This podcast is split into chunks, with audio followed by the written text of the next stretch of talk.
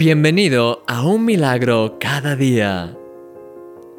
Las personas más inspiradoras que han existido a lo largo de la historia fueron también personas apasionadas.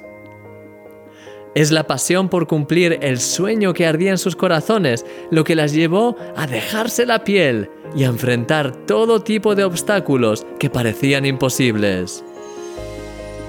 Así como veíamos ayer, el esfuerzo y la dedicación son necesarios para obtener buenos resultados académicos.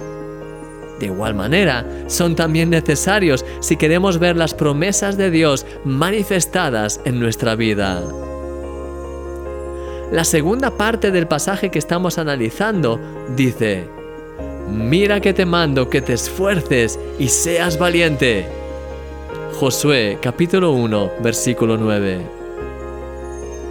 Hemos visto las enormes promesas que tenemos de bendición y prosperidad que nos da el pasaje anterior como consecuencia de hacer de la palabra de Dios la prioridad en nuestras vidas.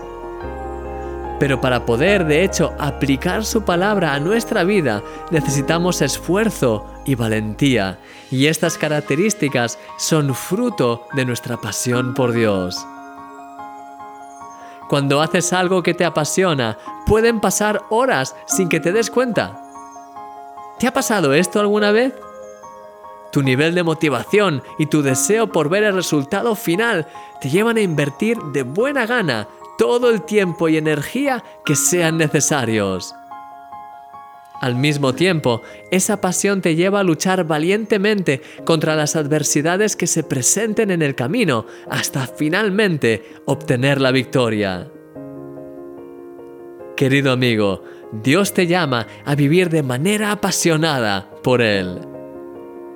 No te compares con los demás. Dios te llama a darle tu 100%. Deja que tu corazón se llene de pasión por Él por su presencia y por los planes que ya tiene preparados para ti. Cuanta más pasión por Dios tengas, más estarás dispuesto a hacer lo que sea por Él y más verás su gloria manifestada en tu vida. Te invito a dar pequeños pasos diarios. Si no lo haces ya, empieza a invertir un cierto tiempo cada día con Dios en oración y leyendo la Biblia y deja que eso vaya creciendo. Ora, lee, habla, medita, experimenta, pone en práctica las escrituras. Cuanto más bebas de su presencia, más sed tendrás.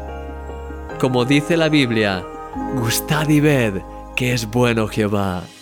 Salmo 34, versículo 8. Mi querido amigo, eres un milagro.